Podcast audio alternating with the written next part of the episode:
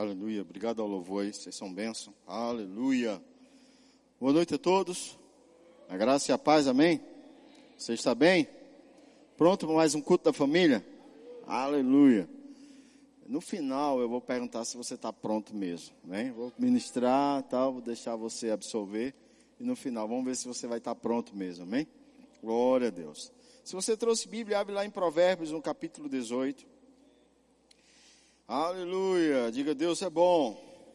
Aleluia. Eu tenho três livros aqui para indicar, meio que dentro do tema que eu vou estar ministrando hoje. Não fale negativo. Você achou Provérbios capítulo 18? Glória a Deus. Vai lá. Daqui a pouco eu falo o versículo para você, senão você vai estar lendo aí antes de mim. Amém? Não Fale Negativo é um livro muito bom do pastor Bud. Muita, muitas pessoas tinham, tinham receio de estar próximo do pastor Bud porque eles sabiam que falar qualquer coisa fora da palavra ou qualquer palavra negativa, você ia receber uma correção imediata. Então as pessoas perto do pastor Bud falavam bem pouquinho, porque elas tinham receio de falar qualquer bobagem e era e quer ver bom era se você falasse com ele antes do culto começar. Você ia ser com certeza o alvo de ministração dele. Amém? Palavras, esse livro é maravilhoso do irmão Reagan. Amém? E é, aprendendo a esquecer, maravilhoso também. E evite a armadilha da ofensa. Tem, tem você pode superar isso aí, galera da livraria? Galera da livraria, tem você pode superar isso aí? Se tiver, também quero indicar esses livros aqui, baseado no tema de hoje. Mas pastor é família, sim, claro que é família. Você sabe a importância de entender o que eu vou ler com você aqui agora Provérbios capítulo 18, verso 20. Aleluia.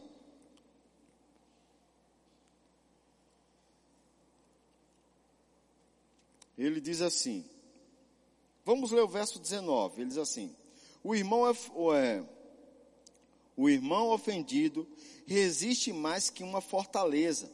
Suas contendas são ferrolhos de um castelo. Olha, olha a situação uma pessoa machucada, uma pessoa ferida, ela é mais resistente que uma fortaleza. E os ferro, como os ferrolhos, né, ele diz assim, é, e como os ferrolhos de um castelo. Hoje talvez você não entenda isso, mas imagina aquelas portas enormes que tinham umas trancas enormes para tentar arrebentar aquilo ali. Aí ele fala algo interessante no verso 20, parece que ele está saindo do contexto, mas ele não está saindo do contexto. Ele diz assim: do fruto da boca o coração se farta, do que produzem os lábios se satisfaz. A morte e a vida estão no poder da língua. Quem bem utiliza come do seu fruto. Você nunca parou para pensar, porque lá no verso 19, ele fala que o irmão ofendido é mais é, é, difícil do que é mais difícil de conquistar do que uma, uma cidade fortificada. Por que será que ele falou isso? Porque as pessoas são tendenciosas a se ofender com palavras. Imagina aí dentro de um contexto familiar, onde a gente gera uma certa intimidade que fala o que quiser. Imagina aí dentro de um contexto familiar que a gente às vezes não se, não se controla e chum, solta qualquer tipo de palavra. Só que palavras são palavras. Palavras são palavras. E eu preciso cuidar com elas dentro da minha vida familiar. Nós temos, você que está conosco, sabe o quanto a gente tem prezado por essa questão do que falamos, o que declaramos, né? E a gente vê muitos, hoje em dia tá, parece que meio na moda, né? Falar de, de, de, de riqueza, de prosperidade, falar, né? Que você é próximo, fala que você é próximo, fala que você é rico. E você é rico, eu sou rico, eu sou rico, eu sou rico, eu sou rico. Aí o menino fala, pai, e aí, que, que é, que vai menino? Desculpa usar essa expressão, é uma expressão lá do Nordeste, né? É muito comum lá no Nordeste. E aí você, aí você tá lá, né? eu sou rico, eu sou rico, eu sou rico. Aí o menino tá lá puxando a sua roupa, pai, pai, pai, eu quero um, um Danone, ah, vai para menino. E aí, assim, eu falei com o filho, mas isso geralmente se aplica atento do contexto familiar de todas as coisas. E a Bíblia aqui, ela está me mostrando para mim e para você como a morte e a vida estão no poder da língua. Quem bem utiliza essa ferramenta, significa, irmãos, que é um tipo de ferramenta que você precisa aprender a dominar. Quem aqui sabe andar de bicicleta? Então, vou escrever você que levantou a mão. Vou escrever você para você participar de um campeonato de downhill. Você talvez, alguns nem sabem o que é isso. É você descer em uma bicicleta, montanha, cheia de curva, de pedra, de tudo. Você descer feito um louco. Você falou que sabe andar de bicicleta. Uma coisa é você saber andar de bicicleta, meu querido. E outra coisa é você dominar a bicicleta. Não confunda dominar a bicicleta com andar nela. Não é a mesma coisa. Então não confunda palavras com dominar as palavras. Também não é a mesma coisa. E eu não estou falando aqui do nosso saudoso é, é, é, Enéas, que era um hábil é, linguístico e falava perfeitamente as palavras. Não estou falando disso. Não estou falando de você dominar corretamente a língua portuguesa ao ponto de não errar uma só sílaba. Não, não estou falando disso. Eu estou falando de você entender o poder que há em cada palavra cada palavra que falamos, ela libera um poder, positivo ou negativo. Quem vai determinar isso? É a palavra. A palavra é quem vai determinar. E é muito importante que a gente vê como a palavra ela tem o poder de trazer vida e morte. Eu quero ler duas passagens importantes sobre como palavras podem importunar a vida de alguém. Vai lá para o livro de Juízes. Você está em Provérbios, você volta. Vai lá para o livro de Juízes. Capítulo 14.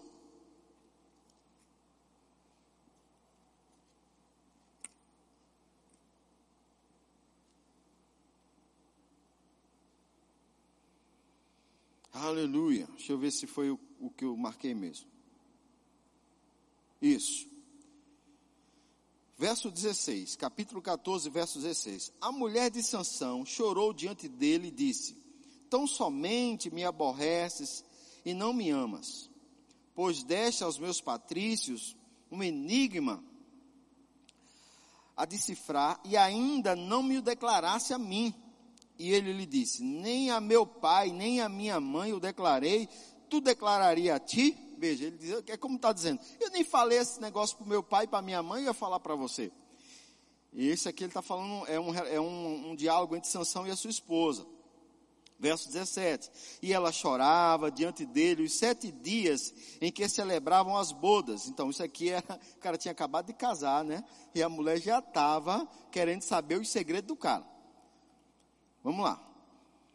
Durante os sete dias que celebravam as bodas. Ao sétimo dia lhe declarou por quanto o importunava, então ele declarou o enigma aos seus patrícios. Veja, a mulher ficou com tanta insistência que ele não aguentou o segredo da importunação e declarou o segredo. Sansão ele era meio fraco com essa coisa de importunação. Ele, ele não era um cara que aguentava muita pressão, não. Vai lá para o. Você está no, no 14 aí, vai lá para o 16, versículo 16 de Juízes. Capítulo 16, aliás, vai lá para o capítulo 16, vai lá para o verso 21. Aliás, desculpa, verso 16. Capítulo 16, verso 16. Então, aqui está falando da esposa de Sansão, que não me é listo falar o nome importunando-a, importunando ela todos os dias com suas palavras e molestando. Veja que aquela mulher todos os dias estava perturbando a mente de Sansão, molestando ele com o quê? Com palavras. As palavras estavam molestando. Apoderou-se da alma dele uma impaciência de matar ele ficou com uma, uma pense, para para pensar, né? Como a gente às vezes não sabe lidar com algumas situações. Somos marinheiros de primeira viagem e às vezes não sabemos lidar com algumas situações. Então vou dar um exemplo. As crianças, mesmo recém-nascidas, elas descobrem uma forma como chamar a tua atenção. E ela chama a tua atenção com palavras.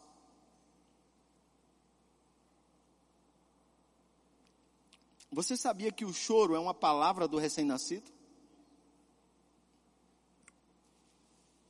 O choro é uma forma que ele descobre, assim que sai da barriga, como é que chama a tua atenção.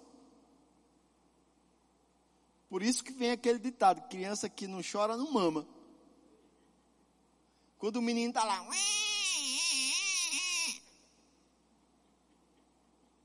você, eita, já está na hora algumas mães já percebem, nem vazando o leite, já sabe que está próximo da hora da criança mamar. Mas vai lá, está fazendo as coisas, tarefada, segurando o menino lá, acabou de botar doce para dormir, tem um recém-nascido, e está lá arrumando as coisas, aí alguém chora, e aí ela não quer que os outros dois que estão dormindo, que ainda são pequenos, chorem, acordem também. Então ela já corre, já vai começar a dar de mamar, aquela coisa toda. Mas aquela, aquele bebezinho, ele descobre que ele chorando, chorando, ele vai chamar sua atenção. E aí de repente ele descobre que quando você bota ele no berço, mesmo depois de ele mamar, e ele continua chorando, você pega ele de volta. Aí ele descobre que quando você bota ele no carrinho e ele chora, você pega ele de volta. Ele descobre que como é ele pode manipular todo o universo que está ao redor dele somente fazendo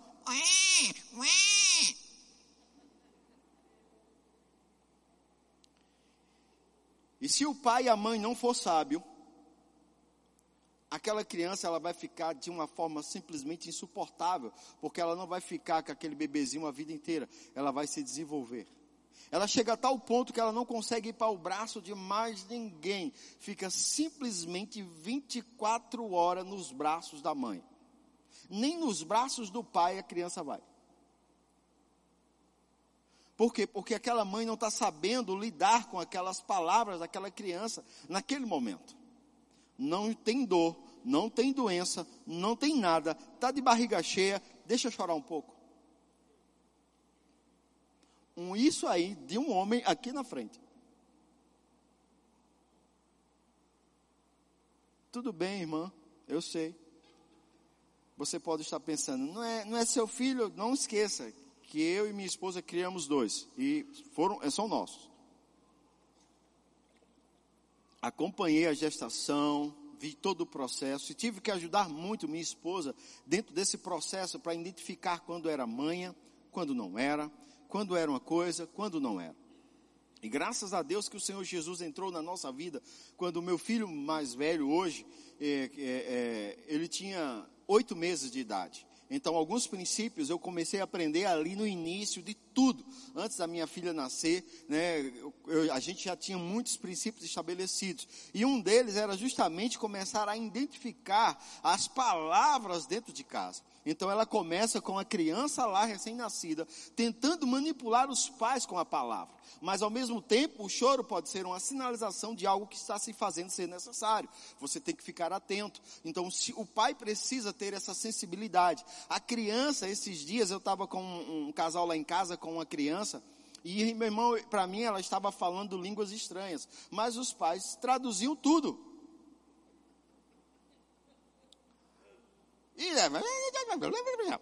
Aí ela falou isso, isso e isso. Eu digo, meu Deus. Aí, como é o nome disso aqui? Aí, isso aqui é tal coisa. Aí ela, aí ela pegou um bonequinho, foi,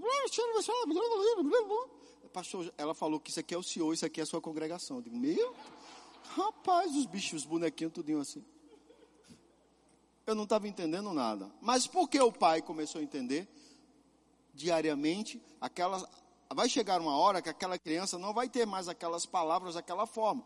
A sonoridade vai ser audível não só para os pais, mas para todos que estiverem ao redor. Vai ser uma sonoridade audível, uma, uma sonoridade que todos vão compreender. E aí essas palavras começam a conduzir a vida dessa criança, desde aqueles momentos, como conduz a sua vida até hoje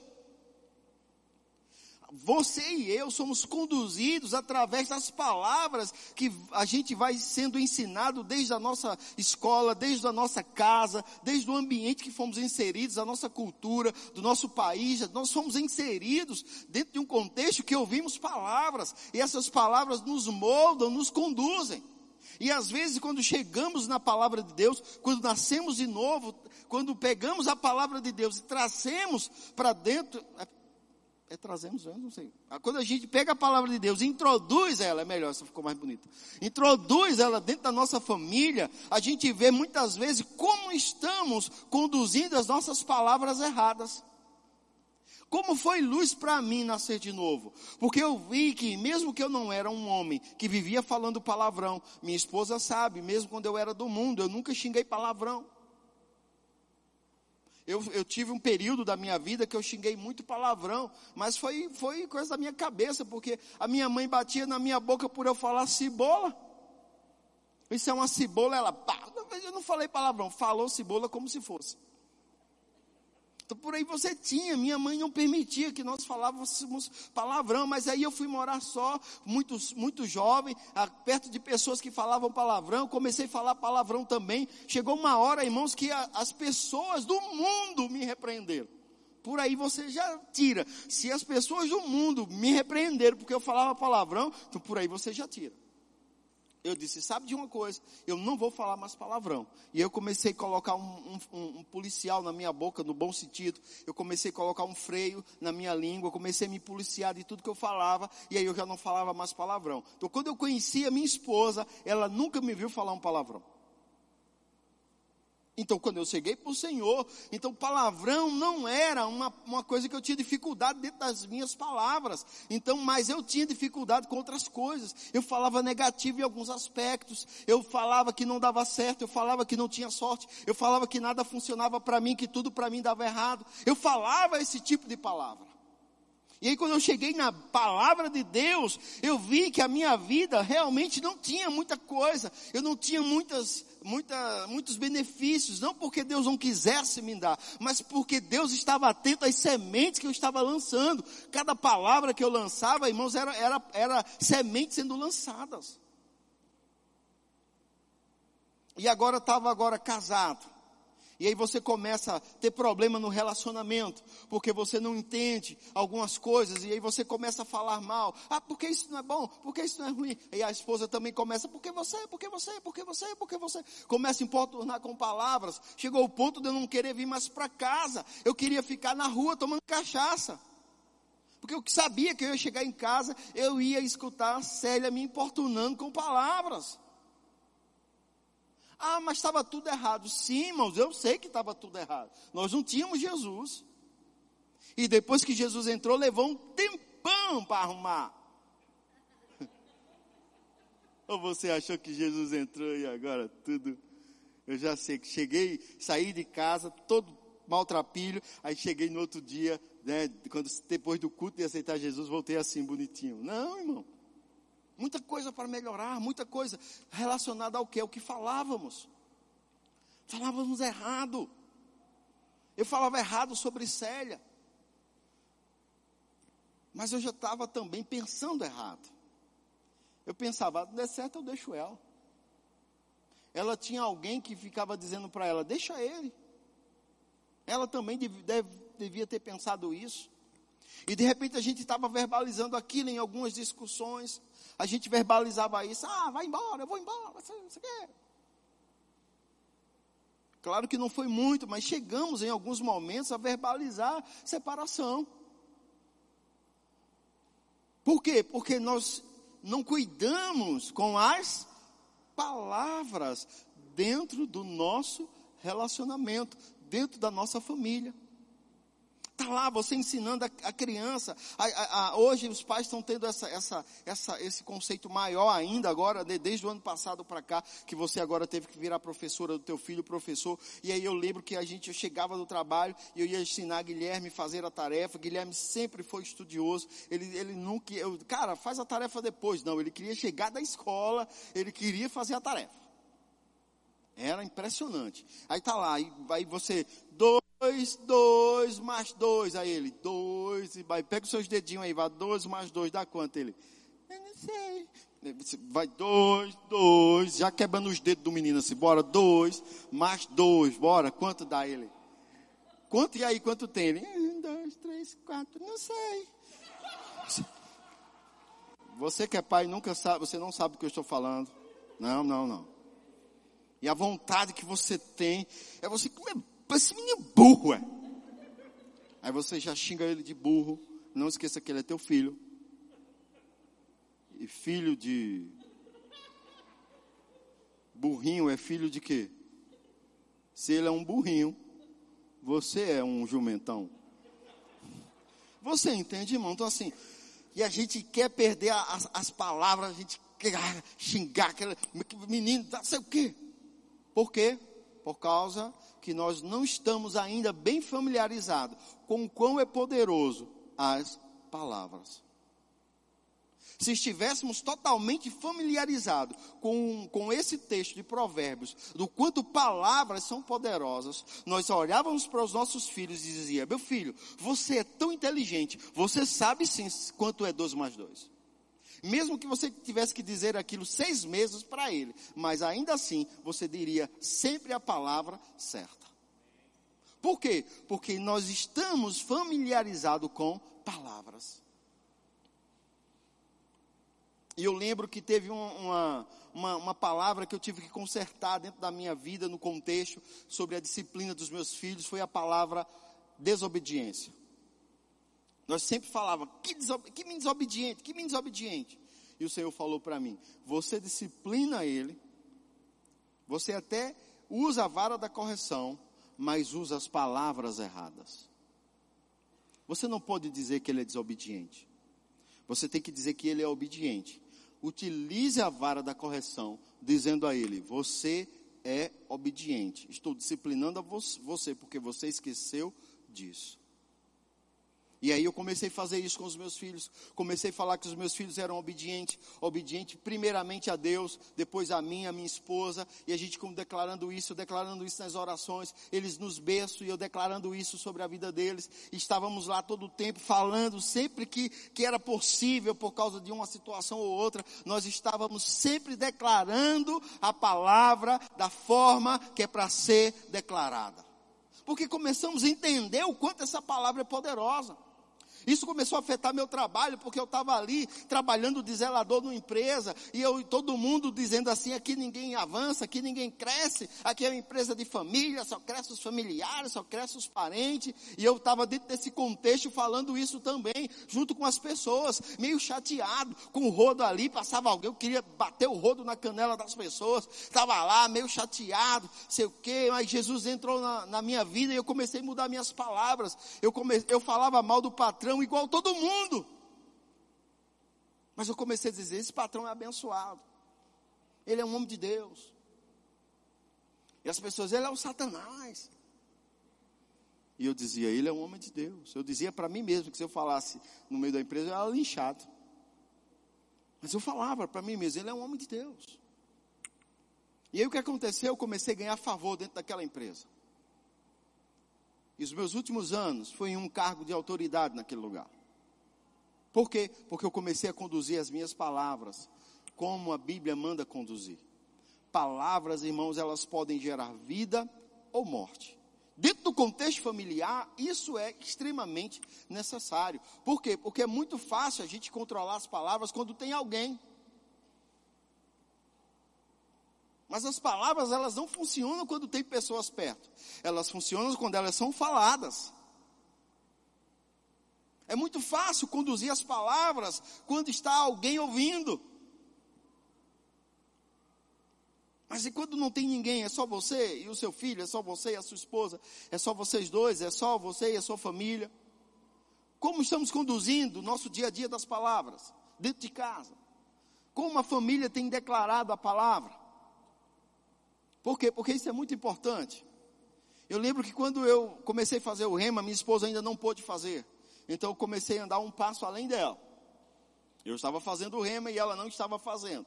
E eu chegava em casa dizendo, amor, vai dar certo, vai dar tudo certo. A gente vai prosperar, a gente vai sair desse lugar, a gente vai sair aqui da casa da sua mãe, a gente vai para um novo lugar, a gente vai para uma casa que o Senhor tem preparado para nós. E ela, ah, a gente não vai não. É como?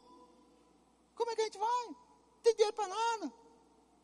Você não consegue nem ajudar minha mãe, pagar água e pagar luz. Como é que ainda vai pagar aluguel, pagar água e pagar luz? E eu dizia, não, amor, vai dar certo, vai dar certo. Eu abria a Bíblia e lia os textos para ela, e ela ficava animada, e eu ia trabalhar, ela ficava o dia inteiro ali naquele contexto de incredulidade, de palavras negativas. Quando eu voltava, eu tinha outra, outra oportunidade de tentar levantar ela, tal, e fui, fui, até que ela começou a fazer o rema, e ela começou a ver por ela mesma, e agora já não era apenas um declarando, agora eram dois. Mas eu não reclamei quando eu declarava sozinho. Porque eu sabia dentro do contexto que ela estava inserida. Eu sabia o contexto familiar que ela vinha, irmãos.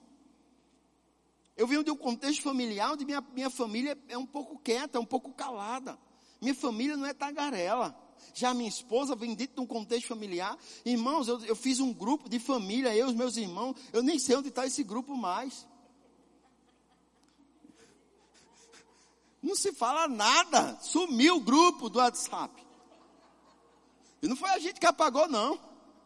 Acho que deve ter um prazo de validade quando você cria um grupo. O grupo sumiu. Aí eu acordo de manhã, eu olho o grupo da família de Célia. Meu Deus do céu. Ao final da tarde, o grupo. Se eu passar uma semana, eu tenho que deletar o WhatsApp. É, vai áudio ver. Agora que aprenderam o áudio, meu Deus do céu.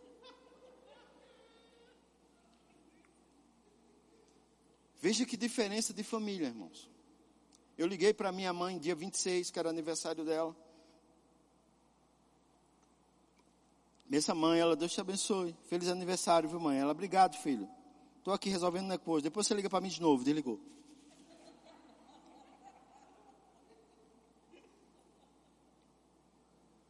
Essa é a minha família. Você entende? Aí eu venho desse universo. A Célia vem de um universo que as palavras são muito ditas. É muito bom quando tem muitas palavras, mas corremos o risco de a maioria delas serem espinhos e abrolhos e não boas sementes. E o que lançamos na terra, ela produz. Espinhos e abrolhos também traz um resultado. Ruim, mas traz um resultado. Então é muito importante, dentro do contexto familiar, entendermos o que estamos falando. Um para o outro. Porque não podemos parar de falar. Eu não posso deixar de dizer que amo a minha esposa. Ah, mas ela sabe, pastor, que eu a amo. Por que eu vou dizer para minha esposa que eu a amo? Porque são palavras e palavras são sementes. Ela já sabe, certo? Você já sabe que é uma semente de soja, mas se você não lançar ela no solo, ela, como o, o, o, o Guilherme falou, ela, se você não plantar a semente, ela não vai nascer. Então você precisa verbalizar, porque no período de namoro você verbalizou até demais. É cartinha, todo mês de aniversário, cartinha, cartinha, cartinha. Na minha época, tá? Eu falo da minha época. Cartinha todo mês, um mês de aniversário, aniversário, um mês de namoro, dois meses, três meses, quatro meses, cinco meses, seis meses. Doze cartinhas de amor. Mas acompanhado de rosas e bombons quando podia. E por aí vai. Aí casa. 24 anos de casado. Não posso nem dizer quantas cartinhas de amor tem. Porque só lembro das 12 primeiras. Acabou as cartinhas de amor. Agora as cartinhas, elas vinham acompanhado de não gosto disso em você, não gosto disso em você, quero que você mude isso, isso, isso, isso. Tá bom, vou melhorar, vamos mudar. E aí eu também, ah, na, na cartinha, ah, vou fazer uma cartinha também. Tome cartinha para cá, tome cartinha para lá. Mas sabe o que estávamos fazendo? Dialogando. Porque cartas também são palavras. Não esqueça que Deus escreveu cartas para nós. E essas cartas, elas são lidas até hoje por nós e são a palavra de Deus. Então, quando você for mandar um e-mail para alguém, mandar uma mensagem para alguém, não esqueça, aquilo também são palavras. Antes de você xingar alguém numa, numa, rede social, antes de você mandar uma mensagem dura demais numa rede social, preste atenção, porque aquilo são palavras. E as pessoas se ferem. Ou da mesma forma que você pode elogiar alguém e mandar uma mensagem que aquela pessoa vai ler e vai se animar. Então o que, que aconteceu? Nós começamos a dialogar. E aí ela começou a me mostrar onde eu estava errado, eu comecei a mostrar a ela onde estávamos errados. E nós tivemos o cuidado, irmãos, de não lançar mais sementes erradas. Nós tivemos o cuidado de não mais lançar aquele tipo de semente que ela não gostava. Ela começou a ter o cuidado de não lançar semente que eu não gostava. Então para para ela, para para pensar sobre a minha esposa. Hoje eu vou falar sobre nós, porque eu não quero envolver você no assunto. Eu estou pregando para minha família aqui, você escuta, tá bom? Fica de boa aí. E aí eu lembro que a gente tinha essas dificuldades, e eu tinha dificuldade quando ela, ela, ela, ela reclamava pelas mesmas coisas, direto, direto, direto. E aí eu disse, amor, não gosto disso. Eu já sei, fale uma vez e eu já vou saber se eu não fizer essa semana, se eu passar dez anos sem fazer, não fale mais, mas eu não gosto dessa repetição. E aí ela parou de repetir tanto as coisas, ela só dizia, olha, eu quero que arrume isso. E aí eu vou lá quando eu me lembro, quando eu posso, eu vou lá e faço. E aí eu parei também de não, de chegar em casa mudo, sair calado. Eu não, bom, chegava calado, entrava mudo, saía do mesmo jeito. E nada de, de diálogo, ela querendo conversar e eu tô nem aí. E ela querendo conversar e eu tô nem aí. Eu saio da frente que eu quero ver a televisão, tá passando os gols da rodada. Sai, sai, vaza. Eu quero ver os gols da rodada. Tá, e ela lá querendo conversar. E aí a gente não entendia que as palavras estavam construindo ou destruindo o nosso relacionamento. E o que, que a gente fez? Começamos a ajustar. Começamos a ajustar. Parava, ouvia. E aí depois que eu passei a ouvir, o negócio evoluiu. Porque ela agora já não quer apenas que eu escute. Ela quer que eu olhe para ela. Antes só ouvir estava bom, mas agora não vou falar enquanto você não olhar para mim. Amor, estou aqui para isso, para ouvir você. Ah, também é demais, pastor, porque se dá o pé que é a mão. Ela é dona do corpo inteiro. Ela é dona do corpo inteiro, meu querido. Não vem que esse negócio de dar o pé que é a mão, não. Ela tem direito o pé, a mão, todos os membros. Quem a falo por parábolas para os casados entenderem. Acabou, meu querido. Ou é cansado nada. Bora, bora, bota esse negócio para funcionar. Levanta, levanta, levanta, levanta. Bora. É, meu querido. É cansado. Que não, arrume força para tomar energético. Arrume, arrume alguma coisa. Você entende? Então, a gente não entende, mas as palavras, elas fazem essas coisas funcionarem, fazem as coisas acontecerem. E a gente está lá e eu tive que entender isso para o meu relacionamento melhorar. Eu tive que aprender palavras com os meus filhos. Porque.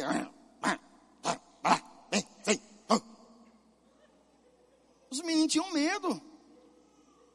Vai perguntar ao seu pai. Perguntar quem? Vá perguntar ao seu pai. Não, eu prefiro falar com Satanás. Ninguém fala com ele. Você entende? Você fica rindo porque não foi você, irmãos. E aí a gente percebe essa, essa opressão que conduzimos por palavras.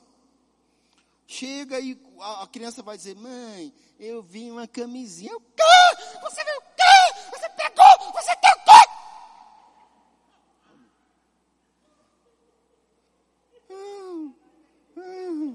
Aí, só que ela está com a bolsa cheia de camisinha. Ela ia te mostrar.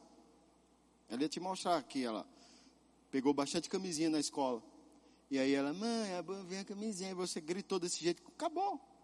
Ela agora vai falar com a amiguinha dela.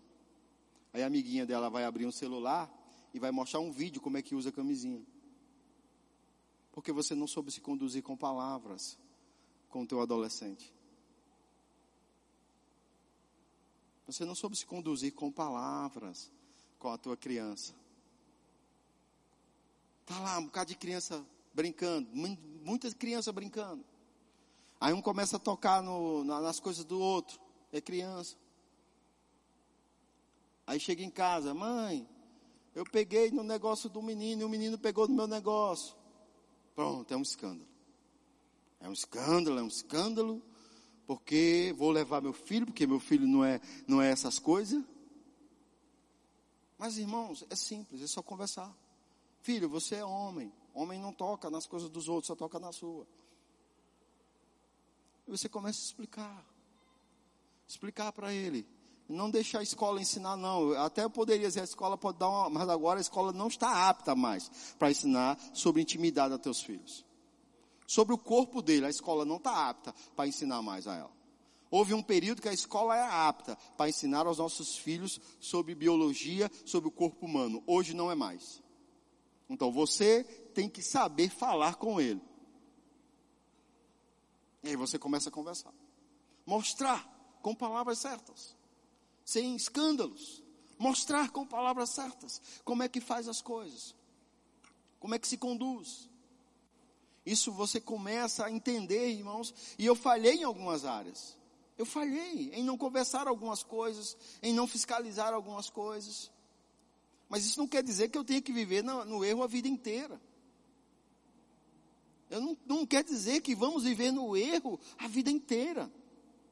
Nós estamos melhorando, evoluindo. As pessoas hoje olham para nós e elas acham que nós somos super crentes. E elas acham que a gente é assim, feito um casal da igreja que nunca briga. Uma, uma, uma, jovem chegou lá em casa, viu Célia lavando os pratos, ela foi lá conversar. Célia come... É, é, é, esposa de pastor lava prato, é? Lava, filha, lava prato, lava roupa. Você entende porque vê a gente aqui na igreja é, é, é, organizando uma coisa, fazendo outra, tal, tendo cuidado, né, de não não lavar roupa suja na frente das pessoas. A gente tem muito cuidado porque são palavras. E quando eu falo pessoas, irmãos, é aquelas pessoinhas que estão ali com o carrinho fazendo assim, ó, e você conversando, tá, tá, tá, tá, tá. Foi assim não. Aí tá lá. Oxê, o menino está brincando, como é que está prestando atenção na conversa?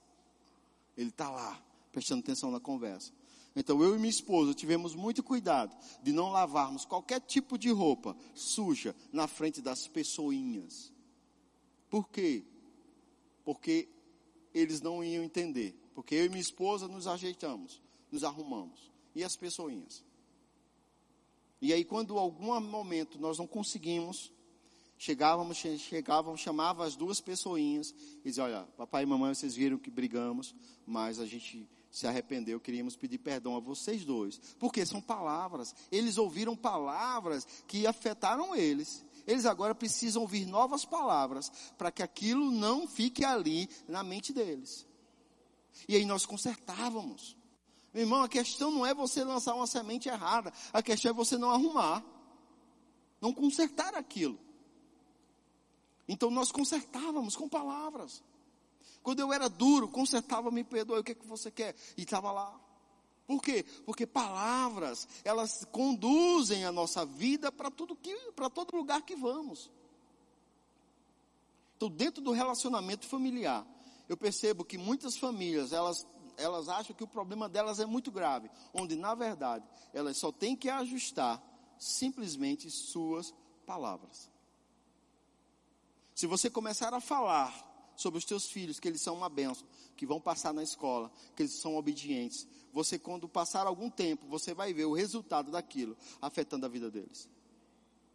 Mas a gente começa a pensar, adolescente não quer vir para a igreja, ah, eu acho que meu filho vai se desviar, meu filho não quer mais, pastor, meu filho está esfriando, meu filho não quer mais com o Senhor, esse menino está esfriando, aí começa o casal a conversar, esse menino está esfriando, o que é que a gente faz? Esse menino vai se desviar, esse menino sei o quê, esse menino vai se perder. Essas palavras estão agora prendendo a vida daquele adolescente.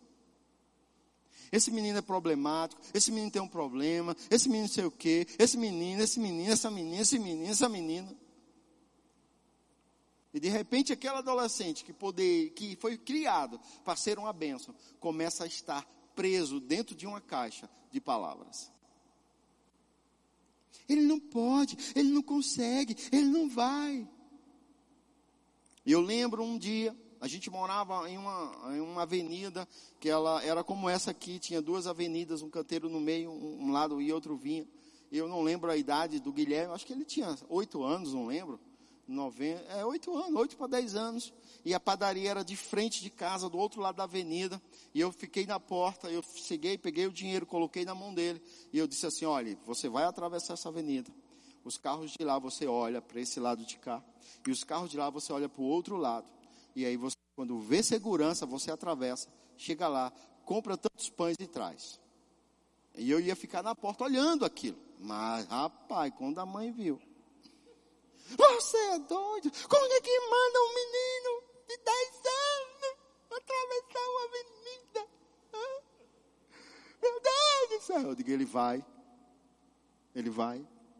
Porque ele tem que entender que ele é capaz de fazer as coisas. Ele pode. Ele vai. Aí vai lá, ele voltou todo feliz. Parece que tinha feito a maior coisa do mundo. E para ele era. Mas para um adulto aquilo era só atravessar uma rua para comprar pão. Mas pensa para alguém que nunca fez. Para um ser que precisa ser desenvolvido dentro dessas características de fazer as coisas. Mas a gente, não, meu filho não pode. Meu filho, pastor, deixa o menino subir na árvore. Não, pastor, ele não pode subir em árvore porque ele tem asma. E o que, que tem a ver? Ele sobe soprando, ou ele sobe com os braços e com as pernas. Mas ele não pode subir porque tem asma. Vai jogar bola. Ele não pode jogar bola porque ele não tem coordenação. Ó. Claro que não tem coordenação. Tu vive dizendo que o menino é mongol, que é debilóide, que é, é, é isso aí. Não, você pode. É, pode, bora, bora jogar, bora, você pode. Você pode fazer. Andar de bicicleta, bora, vai. Pode andar. Tira as rodinhas, não. Vamos andar primeiro, depois tira as rodinhas. Aí vai, você vai ensinando. Vai, é, não é, irmão, é uma das coisas mais é, é, prazerosas e ao mesmo tempo desafiadoras é ensinar os nossos filhos dentro do processo diário do crescimento. Ensinar a andar de bicicleta. É prazeroso? Vai tentar passar o dia inteiro ensinar o menino a andar de bicicleta para tu ver. O prazer. É prazer os cinco primeiros minutos. Quando ele começar a cair, você botar em cima, ele bota para o lado dele, cai para outro, bota para o lado dele, cai para outro. Chegou a hora que você quer amarrar ele em cima da bicicleta e descer na ladeira. Mas você continua. Vai botar o menino para nadar, vai aprender a nadar, e você vai, eu tenho medo d'água, eu tenho medo, não, bora, de, de, papai desce com você, aí ele toca na água, ah, eu tenho medo d'água, eu tenho medo d'água. Eu quero, você quer pegar e dar uns 10 mergulhos assim, ó, oh, a água não faz mal não, ó, a água não faz mal não. Mas aí você vai naquele processo, passa o dia inteiro naquela piscina de água quente, né? Porque a piscina de, de criança, a água parece que está fervendo do sol ali. Você passa o dia inteiro com o menino ali, cheio de boia aqui, boia aqui, boia no pescoço, boia, boia tudo que é lugar, com a mãe bota boia para tudo que é lugar, tá nem consegue andar direito das boias. Você vai lá você tira uma boinha, tira outra boinha, e vai ensinando, vai ensinando, vai ensinando. De repente o menino está o quê? Nadando. Está nadando. Isso é fácil? Não, irmãos. Mas aí você começa a falar: não, meu filho, você é inteligente, você pode, você consegue. Você é uma pessoa inteligente. E aí o que, que acontece? Palavras começam a ser construídas dentro da nossa vida. Eu nunca falo que vou me separar, eu sempre falo, amor, são 24 anos esse ano nós, nós vamos fazer. Se Jesus não voltar, vai ser 48. E se ele não voltar, vai ser 80. Quantos forem? Por quê? Porque nós entendemos o poder de falar isso. Eu estou amarrando o meu casamento a um futuro declarando que eu não vou me separar, declarando que essa é a mulher da minha vida, declarando que não tem mulher mais bonita do mundo do que a minha. Por quê? Porque é palavras. Palavras. Se você começar a elogiar a tua esposa, você vai começar a voltar ao brilho por ela que você tinha no período de namoro. Mas aí a gente não, não a gente só lembra dela batendo nas panelas, amolando a peixeira, é, é, é, varrendo as coisas, né, com aquela roupa de soldado que ela que, quer usar para fazer as coisas dentro de casa, vai dormir cheio de creme, cheio de, coisa, de coisa. Você, você, aleluia, você, Pai, em nome de Jesus, eu, porque quando a gente era namorado, que a gente tá chegando e corria lá, voltava produzido, tamanco, né, traque, traque, traque, traque, traque. Rapaz, Nunca peguei, nunca peguei Célia desarrumada, nunca. Célia tá, já vem, aí saía Célia do, do quarto, parecendo aquela cena de câmera lenta, assim, os cabelos. Nem vento tinha, mas o cabelo balançava. Aí você chega em casa, hoje às vezes,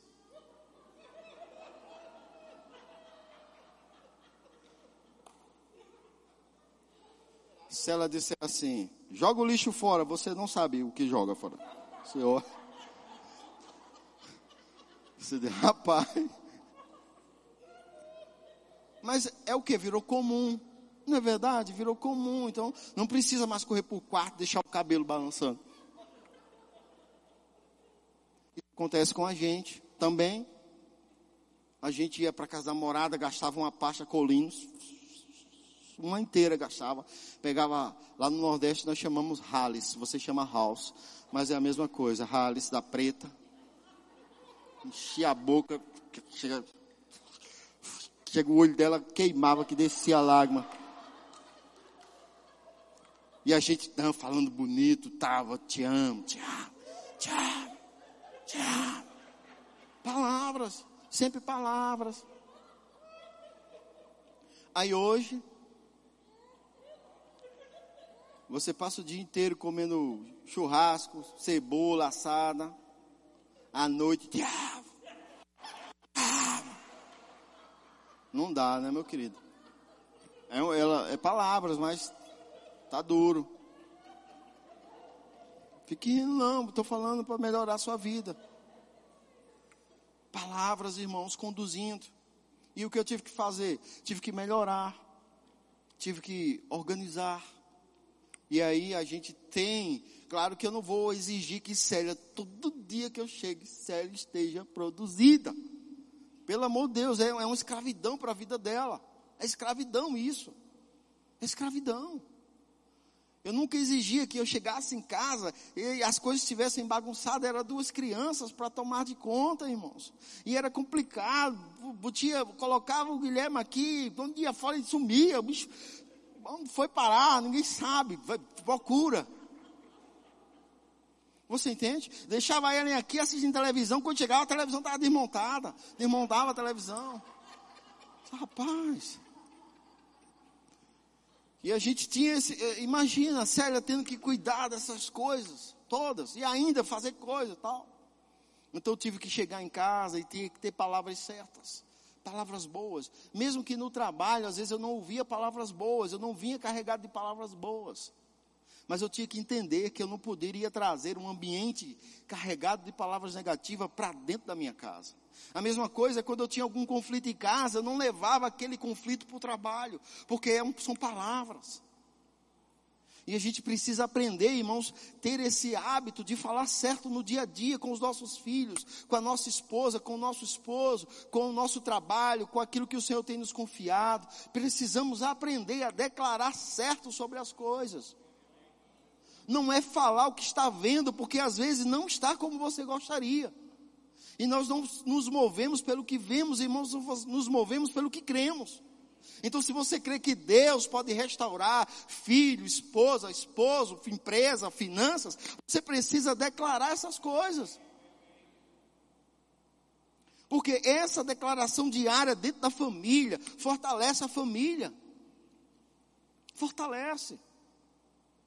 Nos fortalecemos, irmãos, não porque simplesmente há um laço de pai, de, de filho, e um laço de esposo, esposa, não, e de filho e filha, não, não. Nos fortalecemos, irmãos. Por quê? Porque há palavras que nos prendem.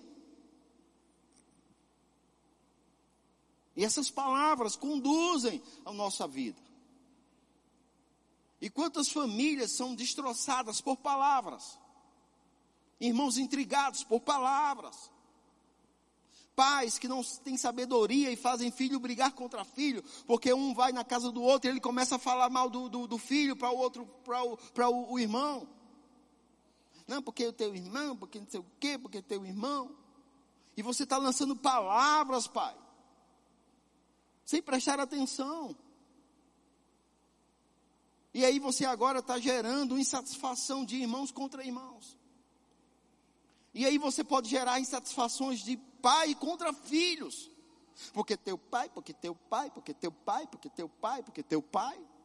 E aí a criança ele começa a crescer e ele começa a ver o pai como um inimigo. Por quê? Porque a mãe botou o filho contra o pai com palavras.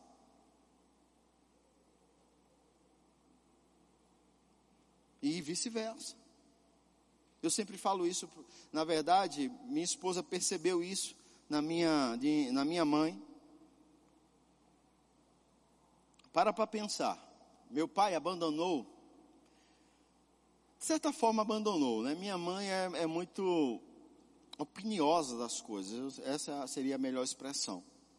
Ela, se ela resolver comprar isso aqui, não tem ninguém no mundo que faça ela mudar de opinião. Então ela é meio assim, é isso e acabou. E aí ela pegou meu pai com outra mulher. E eu tinha nove, sete meses de idade, meu irmão tinha um ano e pouco. E ela pegou meu pai com outra mulher. E aí ela não quis mais viver com ele. Ela simplesmente saiu fora, saiu do casamento. Ela tinha 16 anos de idade. E agora está uma jovem com 16 anos de idade, com dois filhos para criar. E não quer mais relacionamento com o pai dos filhos. Meu pai parou? Não, meu pai casou com outra mulher e viveu essa vida dele até é, é, enquanto eu pude ter entendimento. Mas a último, última semana que ele estava, na semana que ele faleceu, houve um culto na casa dele, e naquele culto ele se converteu. Então, naquele culto ele se converte, na outra semana ele tem um infarto fulminante. E ele foi estar com o Senhor, assim, é como se Deus dissesse assim, eu orando o Senhor, orava para o Senhor salvar ele, o Senhor disse, é só salvar mesmo, né? Porque jeito não tem mais não. Eu, brincando, tá? Estou só parafraseando para você entender. Para você entender a qualidade do homem, que era o meu pai.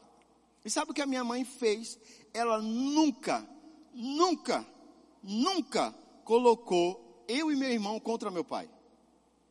Porque meu pai, porque meu pai, porque meu pai. E aí um dia eu tinha, sei lá, sete anos, eu vou morar com meu pai. Ela disse, você quer morar com seu pai? Eu quero ir morar com meu pai. Porque com uma criança de sete anos tem opinião. Mas minha mãe sabia que eu não queria morar com um vizinho. Eu ia morar com quem? Com meu pai. E minha mãe disse: Você quer ir mesmo? Quero. Ela me colocou no ônibus e me mandou para a casa do meu pai. Desço eu na casa do meu pai de Malicuia para morar com ele. Morei um ano e meio com ele. Foi ruim para ele e ruim para mim. Por quê? Porque eu vivia em pé de guerra com a minha madrasta. Eu estava ali fazendo sete, oito anos já tinha um certo entendimento de algumas coisas, porque se você falar para mim que uma criança, na minha época, de 7, 8 anos, já tinha entendimento, e as de hoje? Não trate uma criança de 7, 8 anos como se ela fosse uma bichalhada, onde ela não é. Ela sabe do certo e do errado. E aí eu estava lá naquele processo, com a minha madrasta, tendo muitas dificuldades, porque imagina, um, um filho da outra mulher vem agora para morar dentro da casa, com os filhos que você tem. Eu tinha irmãos quase da minha idade, com meu pai tinha filhos quase da minha idade com a outra esposa. E estava lá naquela situação toda, confusão vai, confusão vem. Eu batia nos meus, nos meus irmãos, os, os irmãos da minha madrasta moravam dentro da casa do meu pai também. Eles batiam em mim, que eles eram maior, eles davam um peteleco na minha orelha, era aquela confusão. Eu puxava a faca, eles corriam, era aquela coisa toda. Eu dava paulada na cabeça deles quando eles estavam distraídos, eles davam um murro em mim, e meu pai chegava, pense no inferno. Ao ponto que meu pai um dia pegou um revólver e disse: Tome! Quem mexer com você, meta bala! Aí uma criança de oito anos com um revólver na cintura dentro de casa. Procurando para dar um tiro num.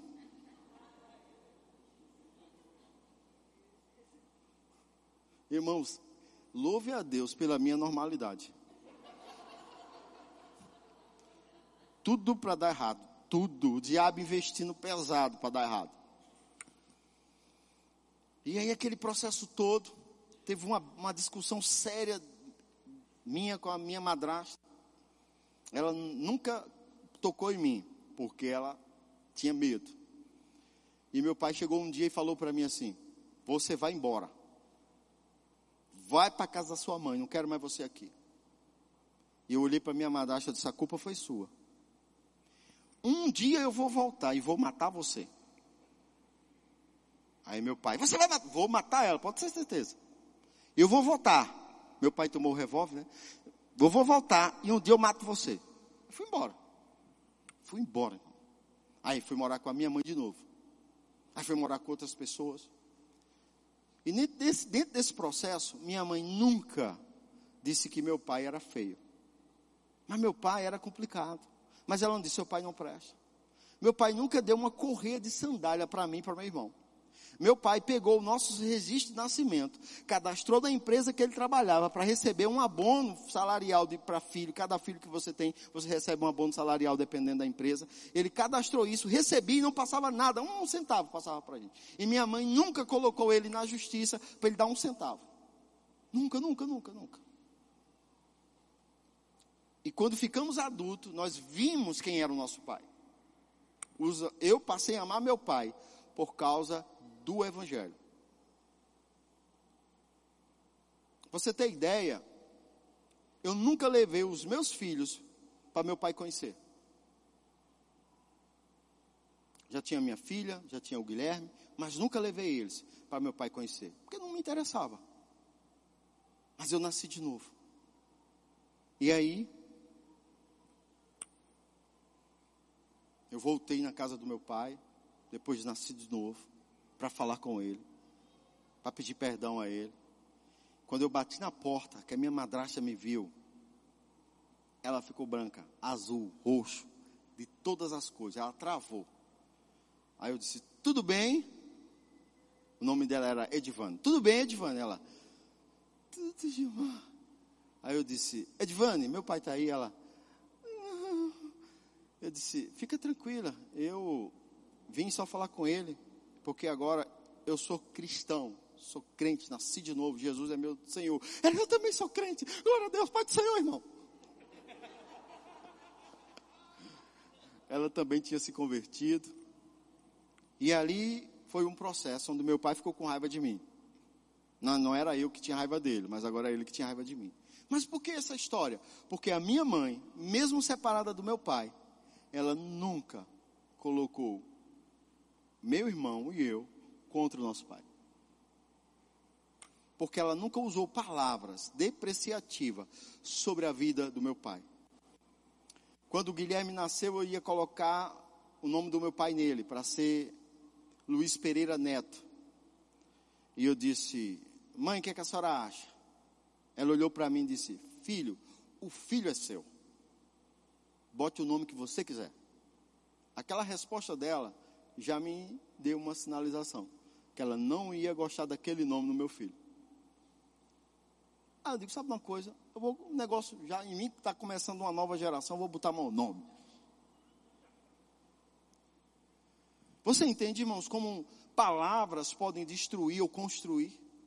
Então eu não vivi um relacionamento destruído com meu pai, porque palavras não fizeram isso a parte que foi destruída do relacionamento foi a parte somente que cabia ao comportamento do meu pai, naturalmente. Não foi palavras que fez eu olhar para o meu pai dentro de um comportamento destrutivo. Quando eu fiquei adulto, eu vi o quanto ele era um homem que prejudicava a ele mesmo. Mas continuei, continuei a amá-lo, sabe por quê? Porque nasci de novo e entendi essas verdades. Então, como você consegue colocar o seu filho contra o seu cônjuge para tentar levar vantagem disso? Ah, mas ele não presta. Sim, ele vai ficar adulto e ele descobre isso sozinho. Mas vai levar muito tempo, mas é a melhor forma dele descobrir, é a melhor forma dela descobrir, sabe por quê? Porque não compromete você na integridade das suas palavras. Então isso é muito precioso, irmãos. Então nós temos que ter esse entendimento do quanto palavras são benéficas ou destrutivas. Lá em casa nós temos esse cuidado de não permitir que um fale mal do outro. Eu não aceito que Guilherme venha trazer queixas contra Ellen e eu não aceito que Ellen traga queixas contra Guilherme. Quando eu percebo que são queixas baseadas apenas em insatisfações. Não aceito queixa deles contra a mãe. Por quê? Porque eu tenho que fazer o meu papel de defender a minha esposa. Então isso é muito sério. E a gente vê como palavras têm destruído as famílias e os relacionamentos. E as pessoas não, estão nem aí para as palavras. É muito bom usar as palavras, irmãos, para declarar fé, para chamar dinheiro, para essas coisas. E isso não altera o que eu estou pregando hoje. Só coloca um ponto de equilíbrio agora dentro da sua família. Não altera a palavra de prosperidade que você vai declarar que é sarado, que é curado, que é próspero, que é abençoado. Não altera. Só altera que você vai ter mais cuidado daqui para frente, como você semeia dentro do seu casamento, com os seus filhos, do seu relacionamento, suas palavras. Porque isso pode determinar o teu casamento daqui a dois anos, daqui a cinco anos, daqui a dez anos, daqui a vinte anos. Sabe que daqui a dez anos, o teu filho de cinco vai estar com quinze, Sabe que daqui a 20 anos, esse bebê recém-nascido vai estar com 20 anos. E o que você declara para a vida dele já? Você precisa. Ah, pastor, faça um pé de meio, tenho, isso é maravilhoso. Mas tudo isso sem uma palavra positiva, no sentido de alinhada com a palavra, alinhada com a Bíblia, na vida dele é só, só perca de tempo. Então é muito importante, irmãos, dentro do relacionamento, as palavras. Então, eu não comecei a consertar o meu relacionamento porque eu voltei a me apaixonar por Célia. Eu consertei o meu relacionamento porque eu passei a falar certo sobre a vida de Célia. Mas, pastor, e se eu faço, faço, faço e o outro lado não responde? Continue fazendo. Continue fazendo. E fazendo. E fazendo. E fazendo.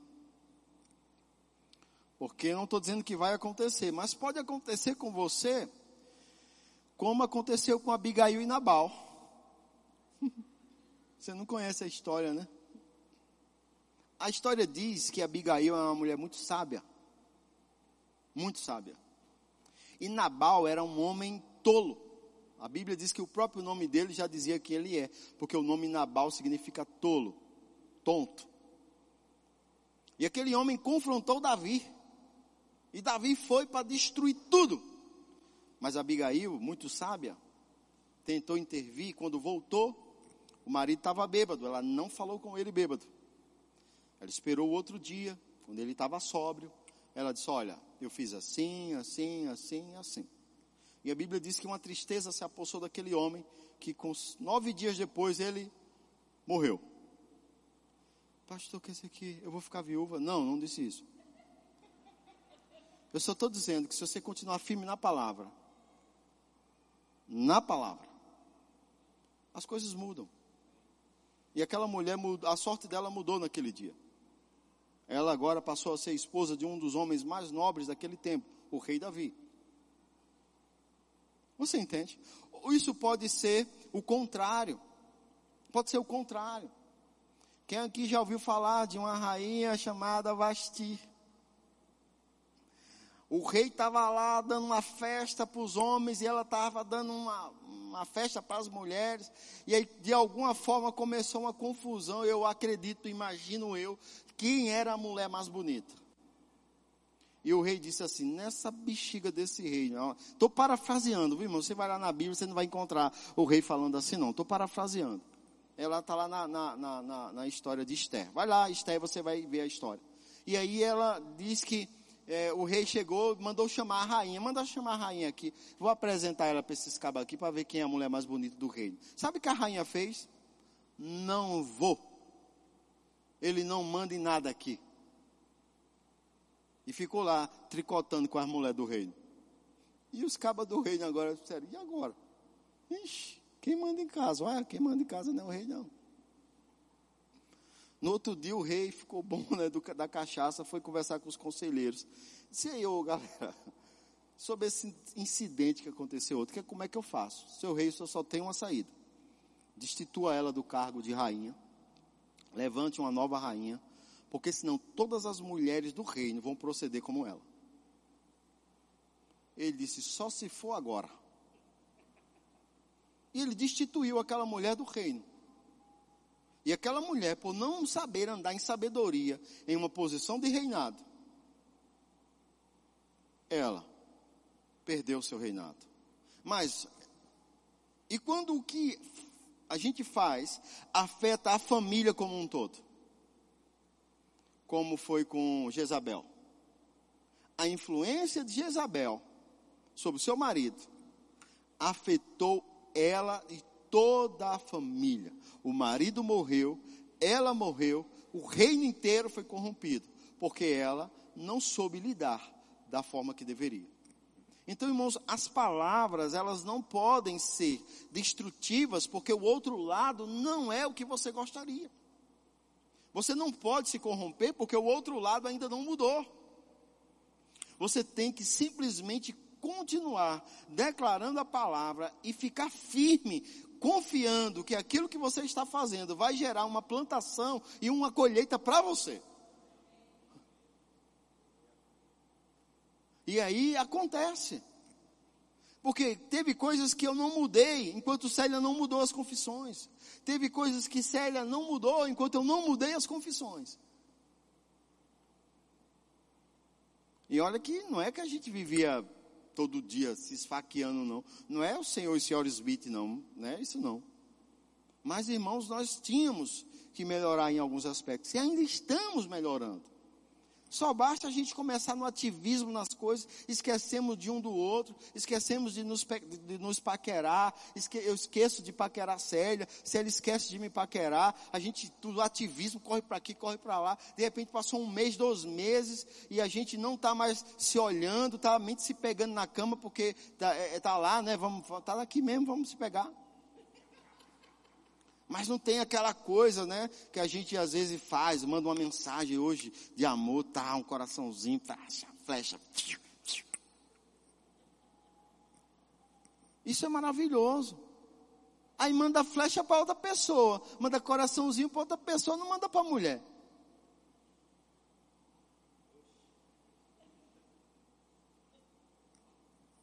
Hashtag, vou abrir um parênteses aqui. Temos que ter cuidado, irmão, nos dias de hoje, com a tecnologia, com outras pessoas que a gente manda uma mensagem. Quer mandar uma mensagem para um homem, irmã? Mande, mas não precisa ir de coraçãozinho, não. Eu sei que a irmã é toda, né? Florzinha, coraçãozinho. Mas a pessoa do outro lado pode não entender. Só manda uma palavra. Quando você for mandar uma mensagem para uma irmã, mande sua mensagem, não precisa ir acompanhado. Ah, mas eu mando um coraçãozinho azul. Tem, é zero coração, zero coração. Coração só para tua esposa, meu querido. Coração só para o teu marido, lindona. É difícil entender isso, irmão. Ah, pastor, eu vejo isso é muito radical. Radical? Não, irmão, não é radical. É princípios. É princípios está lá curtindo foto no Instagram de pessoas? Por que você está curtindo foto de irmãs no, no Instagram? Responde. Por que está curtindo foto dos irmãos sem camisa no Instagram? Responde. Não é para estar tá curtindo foto, não, meu querido. Curta as fotos da igreja. Mas entra no, no, no Instagram pessoal da pessoa, está lá curtindo foto. Às vezes até botando comentário. Para com isso. É uma brecha. Fica a dica. Hashtag fica a dica. Quero fiscalizar a vida de ninguém, mas nem estou aqui para isso. Mas em tempos modernos a gente tem que ter um cuidado, né? Com algumas coisas. Então é muito importante essas coisas que a gente olha que tem destruído as famílias. As pessoas não prestam atenção nisso não prestam mais atenção em nada, estão alienados. E a gente precisa trazer a nossa vida para um eixo de equilíbrio na palavra de Deus. O mundo não pode, irmão, andar na nossa vida no desajuste como anda. Nós, o mundo está perdido, mas nós não. Então nós temos que ser o ponto de equilíbrio no mundo. Ah, mas todo mundo faz, pastor. Mas nós não somos do mundo, nem somos todo mundo. Somos os embaixadores do céu aqui na terra. Então, realmente, nós temos que ser diferente. Ah, essa roupa está todas as mulheres usando. É uma roupa sensual, irmãos, e nós não podemos é, achar conveniente que uma mulher use na igreja. Ah, pastor, mas agora está todo mundo andando com essas camisas apertadas, coladas, o peito trincado. É, mas você, irmão, trinque seu peito e mostre só a sua esposa. E bota uma camisa mais folgada. Não precisa andar aí apertadinho, coladinho, no vácuo, não. Vá mais folgadinho. Você entende? Então, assim, a gente às vezes não percebe, mas se nós não tivermos cuidado, a nossa família está sendo influenciada por princípios. Ah, pastor, é a moda. Irmãos, existe a moda, existe estar atual, tudo isso é real, mas existe um limite entre o certo e o errado que a gente não pode perder. Nós não podemos perder. Família é uma das instituições mais preciosas deixadas por Deus na terra. E o diabo, ele começa a destruir uma igreja quando ele começa a destruir as famílias. Então, por isso que nós estamos investindo tempo. Queria chamar o grupo de louvor lá para a gente, para o pessoal pensar que vai estar acabando. Por isso que nós estamos esse ano investindo tempo em famílias. Sabe por quê? Porque uma igreja forte é uma igreja onde as famílias são fortes. Nós nos tornamos, nós crescemos em uma igreja onde as famílias eram fortes. Nós fomos obrigados a tornar a nossa família forte, porque nos associamos dentro da igreja com casais onde as famílias eram fortes. Nós não nos associávamos com casais que viviam em pé de briga, em confusão. A gente deixava o pastor fazer isso. E aí a gente via o quanto era importante a vida do pastor na vida daquelas famílias. E as famílias foram se fortalecendo uma a uma, se fortalecendo uma a uma. Eu vou dizer, irmãos, o meu segredo é simplesmente porque eu quero manter a minha família forte. Se você tiver essa, esse entendimento, quantas vezes discutimos, mas rapidamente nos arrependíamos. Buscávamos o conselho, buscávamos a orientação a palavra certa. Porque estávamos debaixo de muita pressão. É pressão demais, irmãos. Quando você tem mulher, filhos, e você tem que dar conta de tudo isso. Pagar aluguel, um salário mínimo, fazer feira, meu Deus. E às vezes eu via o meu patrão também desesperado, que tinha boletos altos para pagar a empresa tinha que atingir certas metas, tinha que vender determinados valores. E às vezes eu via ele correndo. E eu dizia, rapaz, não sou eu que tenho problema não. Cada um na sua esfera, todos nós temos. Mas uma coisa é certa, temos que entender o quão nós precisamos fortalecer nossa família. Mas não tem problema se você não não está vivendo em família. O Senhor é poderoso para te fazer viver bem.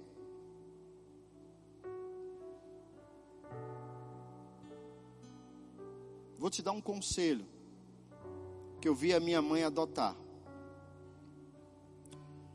Quando minha mãe ficou viúva, e ela ficou viúva com 55 anos. Vai perguntar a ela se ela quer um marido. Ela diz: Eu sei o que é. Ela falou para mim uma vez. Não, na verdade ela falou esse ano para mim. Tava indo para a casa do nosso tio, o irmão dela, com ela. Eu disse: Mãe, você não pensa em casar de novo, não?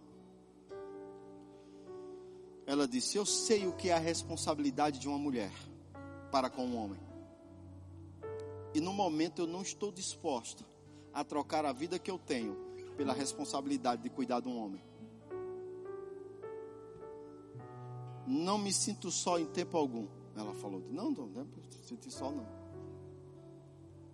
Então, às vezes, a gente acha que a felicidade está em casar de novo, arrumar uma mulher ou arrumar um homem. E na verdade, a felicidade está você se encontrar com Deus se encontrar com aquilo que você quer viver, vivenciar. Sabe o que a minha mãe quer? Ela quer paz. Ela quer poder sair a hora que ela quiser, sem que tenha a responsabilidade de dizer a alguém ou pedir a alguém. E ela sabe que se ela casar, ela não tem mais esse direito. Então o homem tem também não, porque você casou.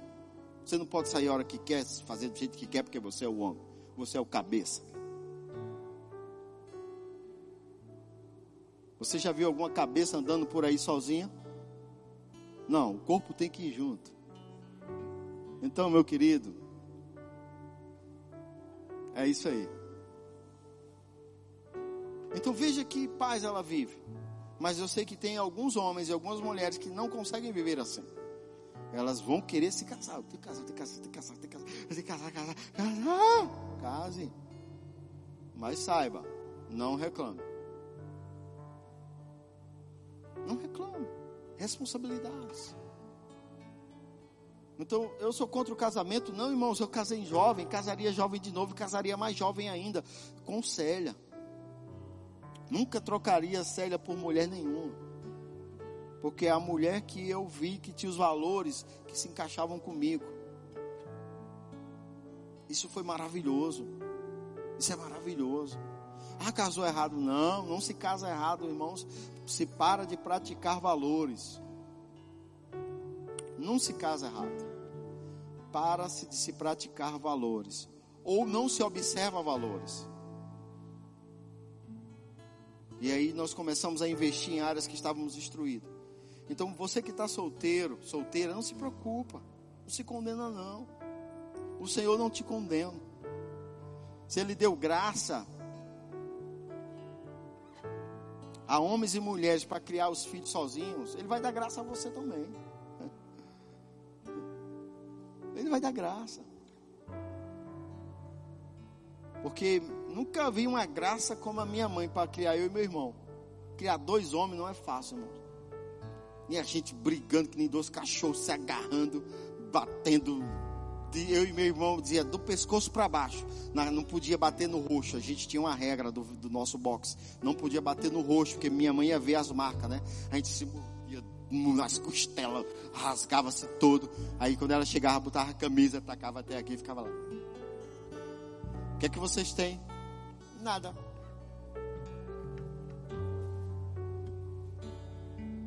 Levanta a camisa aí. Levanta, levanta. Morro um do outro assim. Ah, ela dizia: é pouco. Pega o cinturão ali que eu vou fazer mais.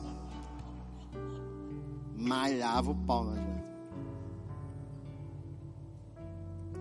Ela dizia: eu não estou criando dois cachorros. Vocês vão se unir.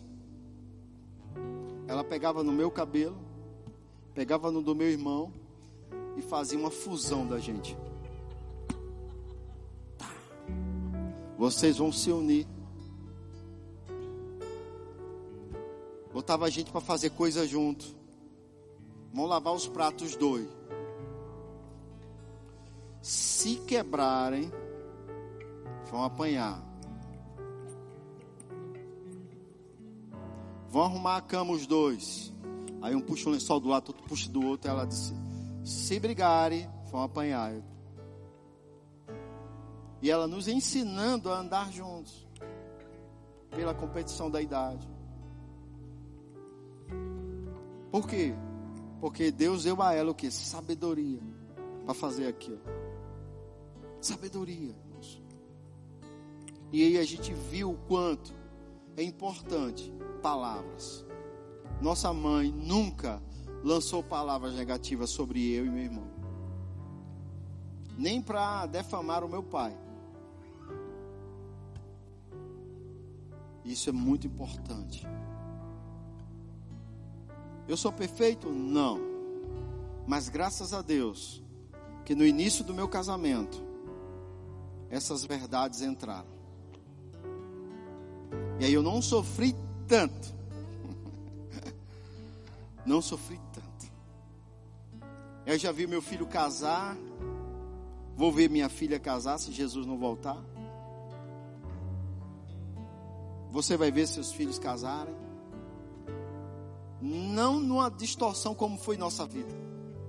Já percebeu? Eu vi que, meu irmão, da minha vida para o do meu filho foi uma evolução simplesmente extraordinária porque pelo aquele processo do meu pai, que eu também estava caminhando, houve uma interrupção chamada Jesus. E aí eu pude ver nos meus filhos coisas que eu não tive como vivenciar, mas não tem problema. Sabe por quê? Porque faz aos nossos filhos é como botar mel na nossa boca. Então, meu querido, quando eu penso em família, Não é só porque eu sei que um dia só vai estar eu e Célia, nós dois viajando pelo mundo, pregando o Evangelho. E só atendendo a mensagem, amor, é teu filho, fala com ele aí. Amor, é tua filha com os netos. Aí, fala com ela. Não. E a gente viajando, pregando o evangelho por todos os países, sem compromisso, é? com mais, com filhos. Agora é eles. Pai, posso deixar o menino aí, cara? Eu tô viajando. Sucesso.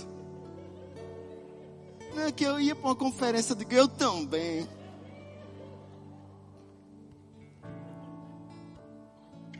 Sabe por quê? Porque nós decidimos pagar um preço juntos. Mas ei, você pode pagar o preço sozinho. Porque o preço precisa somente ser pago. Junto é melhor, divide o peso. Mas é possível pagar sozinho, é pagar sozinho. Porque os resultados vão vir nos seus filhos, em você também. Então hoje nós desfrutamos de uma paz. Já planeja, Célia já planeja fazer um lago na, na, na no sítio, com pedal, com pato, para a gente pescar, para ficar com os netos lá pescando. Olha o projeto já. Já não é mais um projeto destrutivo já não é mais eu vou criar os meus netos porque minha filha não deu certo no casamento. Eu vou criar os meus netos porque meu filho não deu certo no casamento. Não, não é esse tipo de projeto. Deus não projetou voo para criar neto, irmãos. Deus projetou voo simplesmente para ajudar. Não é para criar. Também tão pouco para estragar. Não estrague, não. Não é você que vai tirar o chip depois, não estrague não. Deixa o chip do jeito que veio. Deixa a programação do menino igual chegou. Tem avô que muda a programação da criança. O menino vai e volta todo. Tem o pai tem que reprogramar, cheio de vírus, cheio de coisa. Não, deixa certinho. O menino não subia no sofá, já está subindo. Já, meu Deus. E aí por quê? Porque o avô estragou. Vou, não estrague. Deixa do jeito que está. Brinque, cuide, tá, mas deixa do jeito que está. Hashtag fica a dica. O senhor fala isso porque o senhor ainda não é avô. Quando o senhor for avô, eu quero ver. Ah, mas é só praticar a palavra. Não tem a ver com avô, com vó, com pai, com mãe, com tio. É só praticar a palavra. Eu vejo o Sema praticar a palavra, aí ó.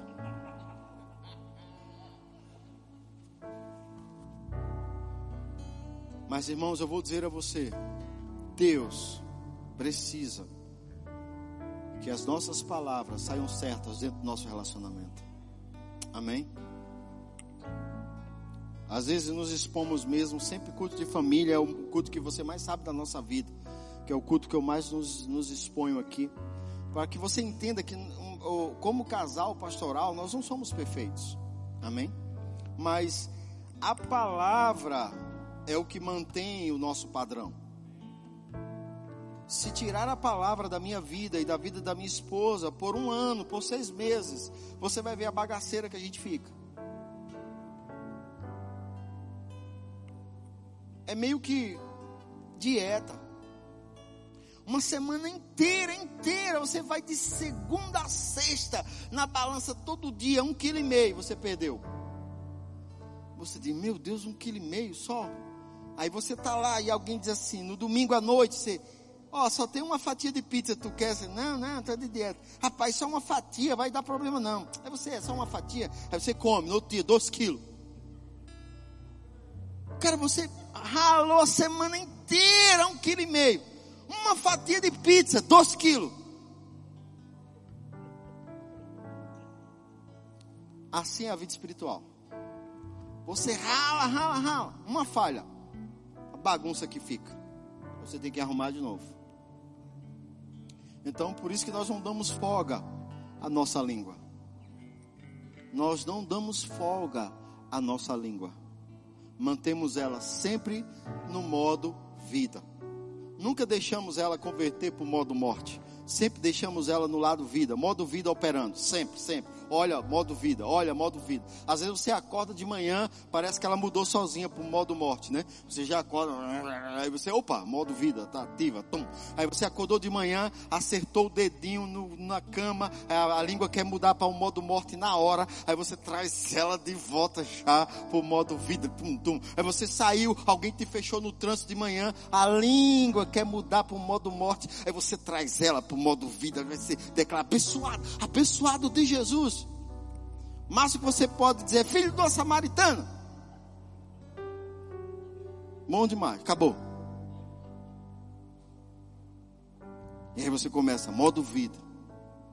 Alguém engana você, você modo vida. Alguém escreve alguma mensagem para você, seus dedos coçando para você operar no modo morte, você modo vida, tremendo, travando, mas você bota lá uma palavra boa. Por quê? Porque somos vida. Isso afeta os nossos filhos. Você chega em casa, menina afundou o teto do carro. Você olha, modo morte opera na hora. Aí você, opa, modo vida. For falar depois, você vai embora, ora bastante, volta, depois vai de novo, ora bastante, depois volta, ora bastante, aí vai conversar. É que eu subi, eu subi e afundou. Aí você vai lá, bota, arruma, modo vida. Por quê? Porque quando operamos, irmãos, no lado morte, as consequências vêm igual do lado vida. E Deus não quer isso. Deus quer que as palavras sempre sejam de vida. Aleluia. Pai, em nome de Jesus eu libero uma palavra de vida sobre nossas vidas. Eu declaro em nome de Jesus. Se você é casado, pode juntar essa cadeira aí com a tua esposa. Vamos, pega aí na mão dela, vem cá, amor. Aleluia. Porque, irmãos, não existe arma mais poderosa contra o reino das trevas do que um casal unido, que é uma família forte. Eu sei que às vezes a vontade que dá de quebrar os dedos dela quando pegamos nas mãos, quebrar os dedos dele. Mas irmãos, isso é só um tempo, é só uma fase que passa. E nós não podemos viver nesse tempo de morte a vida inteira. Pai, em nome de Jesus, eu declaro sobre a igreja Verbo da Vida, casais fortes no Senhor casais se levantando na força do Espírito e no poder da palavra. Casais que não temerão a morte. Casais que não temerão as circunstâncias. Mas pais se levantarão nessa geração corrupta para serem colunas e baluarte da tua verdade, em nome de Jesus. Eu declaro o teu poder, Pai, sobre a vida de cada casal aqui, em nome de Jesus. Pai, também eu oro pelos pais e mães solteiras que têm trabalhado com afinco, sendo pai e mãe ao mesmo tempo. Eu declaro graça e sabedoria sobre eles. Eu sei que há uma força do Espírito que te impulsiona e que te conduz para uma mudança em nome de Jesus. A palavra de Deus nos ensina que nenhuma condenação há para aqueles que estão em Cristo Jesus. E o tempo que Deus tem para você, homem, você, mulher, é tempo de restauração. Restauração. Eu oro por cada jovem que às vezes vive em conflito interno e ninguém sabe. Eu oro e declaro sobre sua vida a força da graça de Deus, sobre o Espírito do Senhor operando em você. Para que você seja o, o jovem e a jovem de Deus nesse tempo, para a sua geração. Eu oro pelos adolescentes. oh, Pai, muitas vezes incompreendidos por nós, os pais. Mas você, Pai, os ama e eles são preciosos aos teus olhos. Eu declaro em nome de Jesus toda a opressão do inferno que tem se levantado contra a vida dos nossos adolescentes caindo por terra.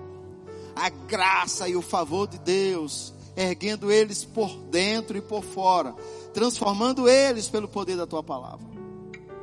Eu oro pelos nossos pequeninos, filhos e filhas, que estão se desenvolvendo, Pai, nos nossos departamentos e em casas.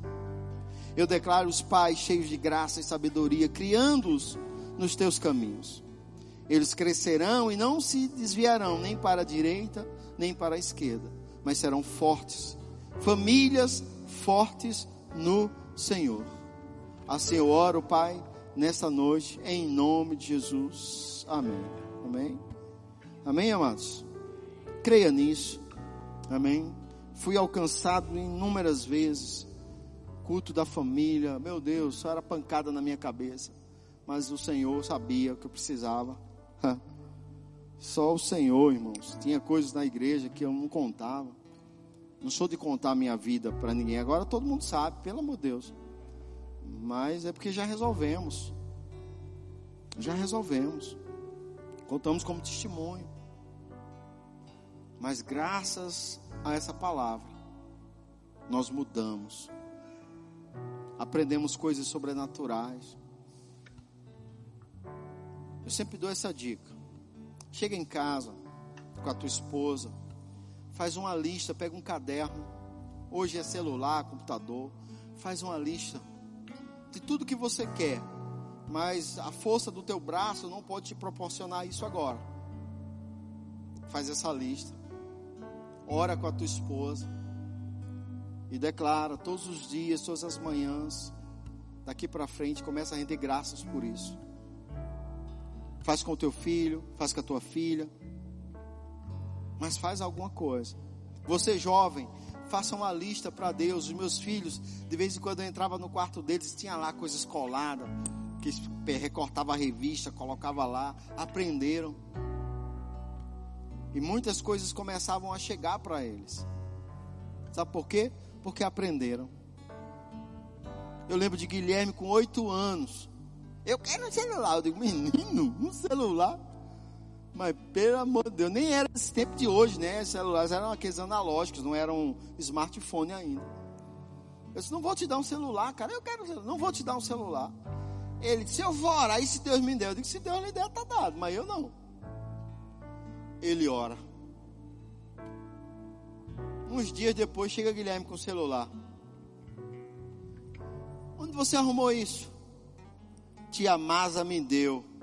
Tia Masa era professora dele da, da alfabetização. Era da primeira série, não lembro. Sei lá, um negócio desse aí. Sei que ele tinha oito anos. Acho que era terceira ou quarta série.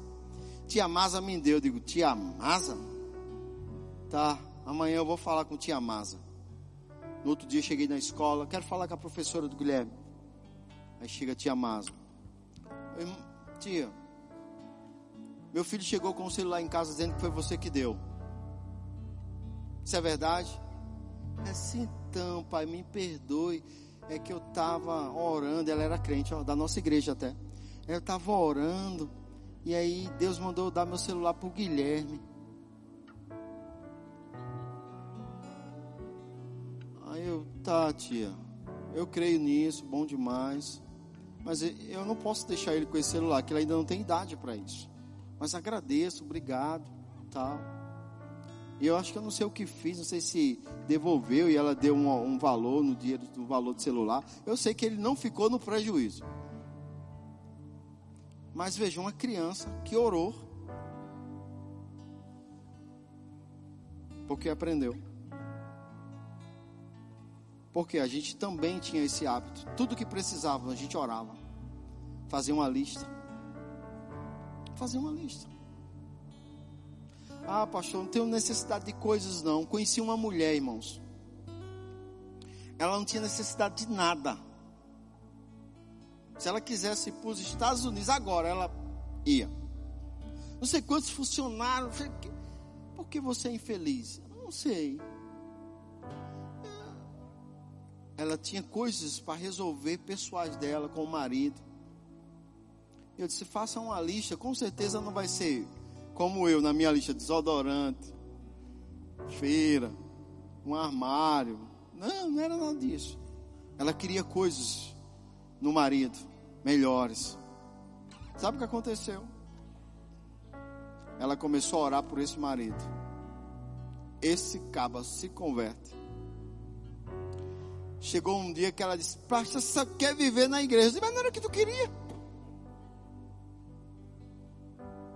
Por quê?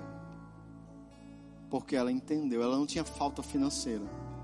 Mas Deus supriu ela no emocional.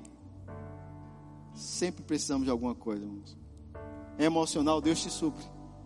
É financeiro, Deus te supre. Sem contar outras situações inúmeras que a gente já presenciou. Pessoas que queriam filhos tiveram. Casa, Deus deu. Cada coisa sobrenatural. Sabe por quê? Porque decidiu fazer essas coisas. Simples, simples, simples. Amém? Pega essas dicas, culto da família e começa a mudar.